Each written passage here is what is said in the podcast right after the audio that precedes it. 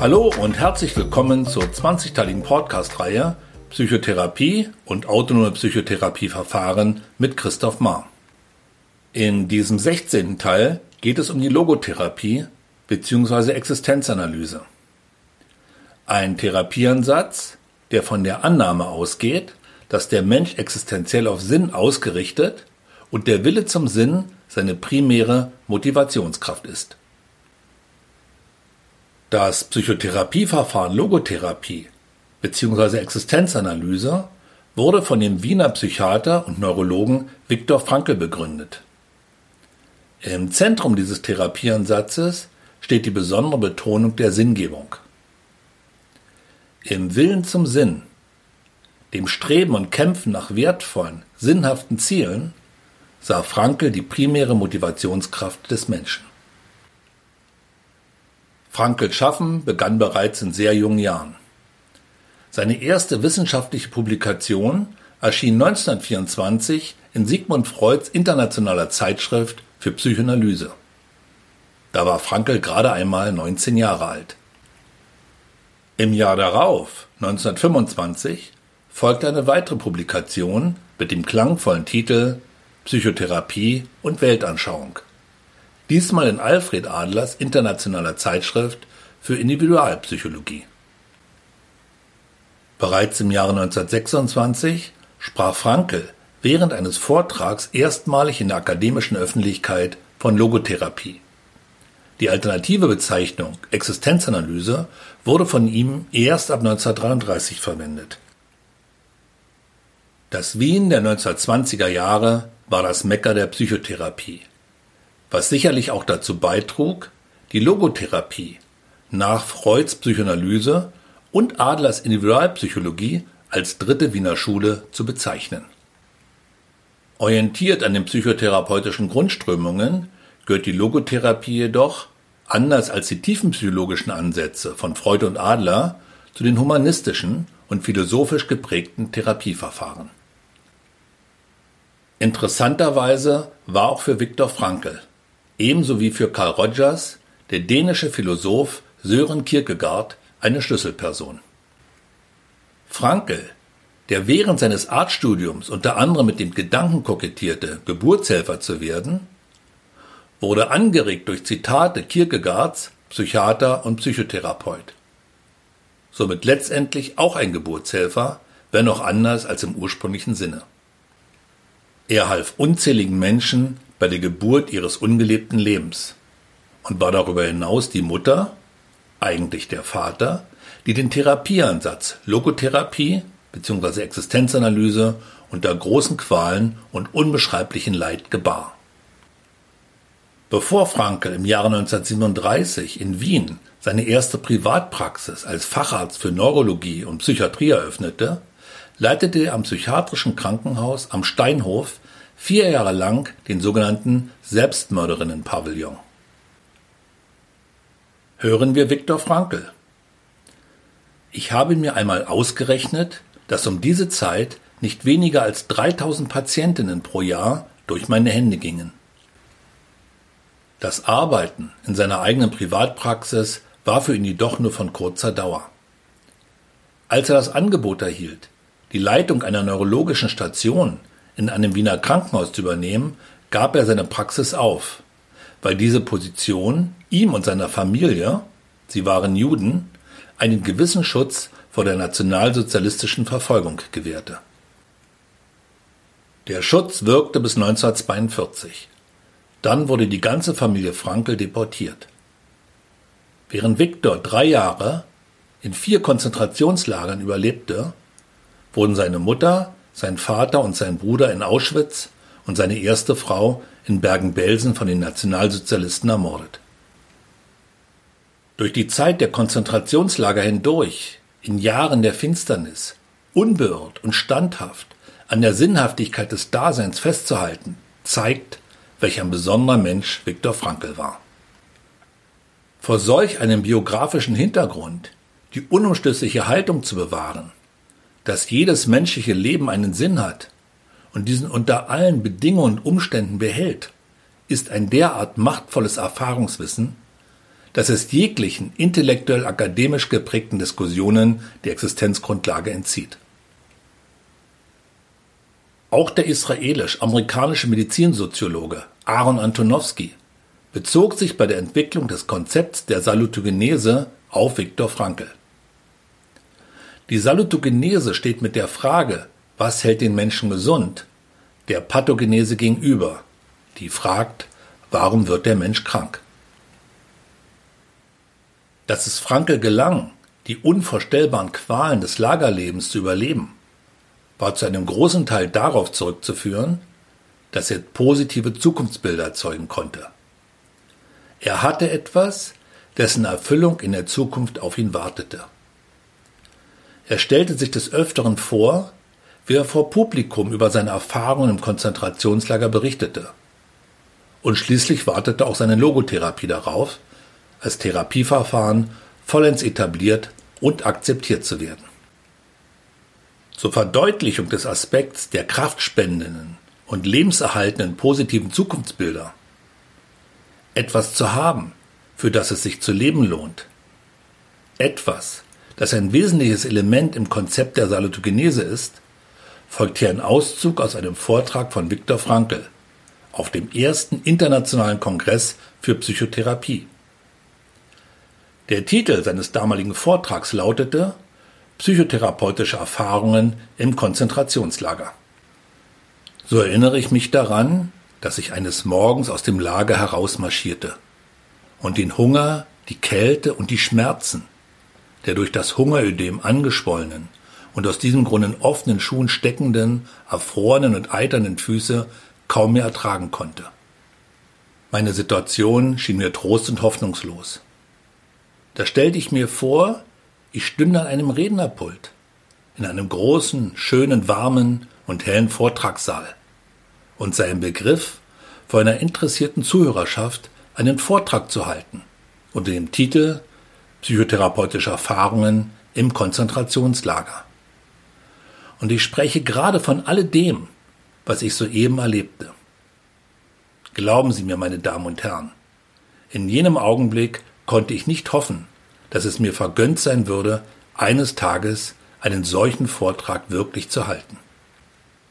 Viktor Frankl wurde in seinem langen Leben zu Vorträgen an über 200 Universitäten auf allen fünf Kontinenten eingeladen und unternahm allein nach Amerika 94 Vortragsreisen.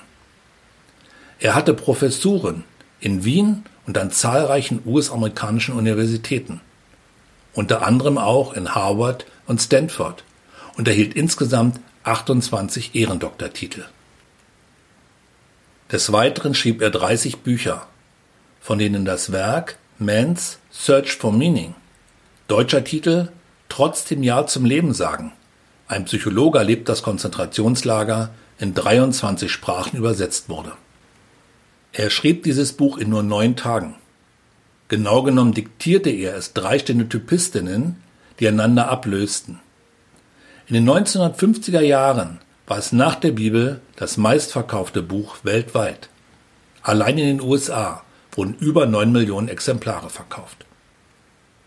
Obwohl Frankl Großes geleistet hat, ausgesprochen produktiv war und Wesentliches zum Verständnis der Psychotherapie, zum Konzept der Salutogenese und zum Bereich der Motivation beigetragen hat, wird seine Bedeutung zumeist unterschätzt. Obwohl Frankl seinen Therapieansatz als säkulär, also weltlich bezeichnete, ist er vielen traditionellen Therapeuten zu religiös. Frankl, der seine Logotherapie in der Medizin verortete, grenzte sich wie folgt von der Theologie ab. Das Ziel der Psychotherapie ist seelische Heilung. Das Ziel der Religion jedoch ist das Seelenheil. Zurück zum Psychotherapieverfahren, Logotherapie bzw. Existenzanalyse, das sich im Gegensatz zu den tiefenpsychologischen Ansätzen von Freud und Adler auch als Höhlenpsychologie verstehen ließe. Während der Psychoarchäologe Freud in der Tiefe suchte, zog es Frankl mit seiner Suche nach dem Sinn in die Höhe. Interessanterweise war Frankl Zeit seines Lebens ein begeisterter Bergsteiger. Zwei Klettersteige in den Alpen sind nach ihm benannt und er machte im Alter von 67 Jahren noch seinen Pilotenschein. Der Name Logotherapie fußt auf dem griechischen Terminus Logos, ein Begriff mit einem großen Bedeutungsspielraum, der sich unter anderem übersetzen lässt mit Sprache, göttliche Vernunft, Offenbarung oder mit Sinn. Franke verwendet die Übersetzung Sinn, um seinem Theorie- und Therapieansatz einen Namen zu geben. Die Logotherapie geht von der Annahme aus, dass der Mensch existenziell auf Sinn ausgerichtet und der Wille zum Sinn seine primäre Motivationskraft ist.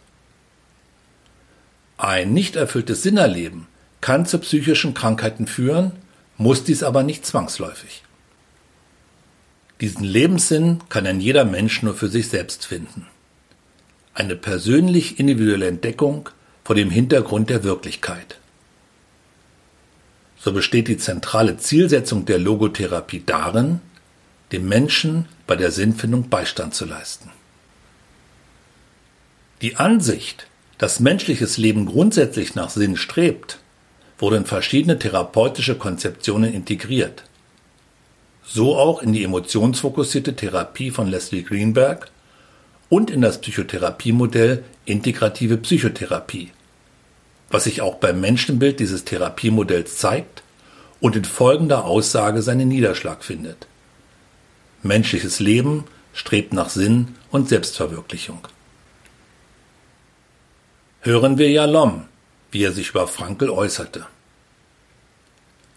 Nur wenige Kliniker haben zur Rolle der Sinngebung in der Psychotherapie wesentliche Beiträge geleistet, und letztlich hat keiner von ihnen sein Interesse für diese Fragen in seinen Publikationen aufrechterhalten.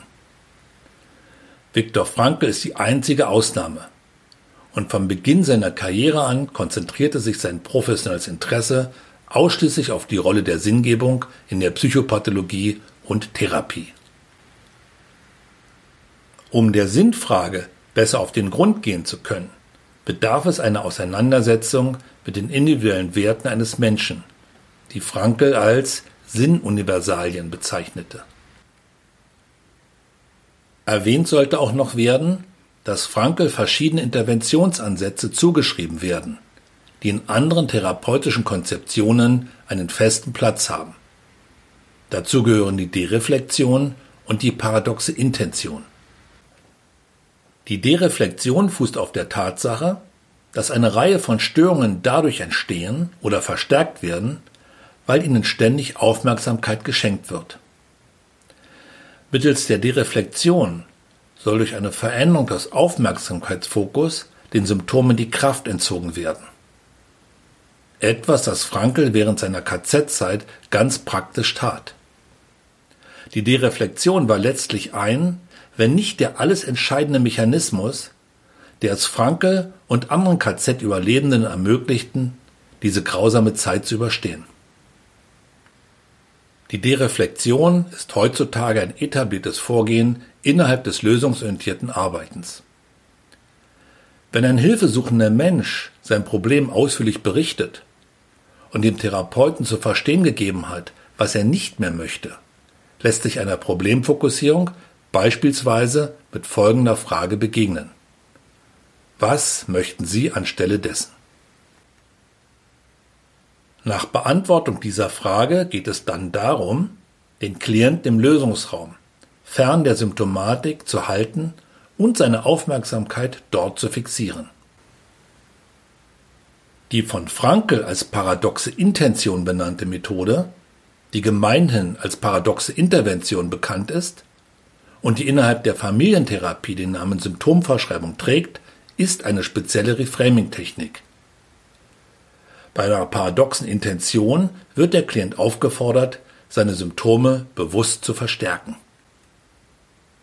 Die Paradoxie bezieht sich zwar primär auf die Verstärkung der Symptome, aber auch auf die Art und Weise, wie der Therapeut seinem Klienten diese Intention vermittelt. Er tut dies im frankelschen Sinne mit Humor, der als Paradoxie dem Leid gegenübersteht.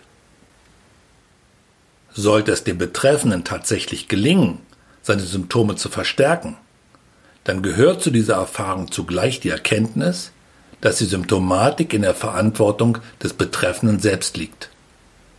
Wenn er seine Symptome verstärken kann, dann kann er sie folglich auch abschwächen.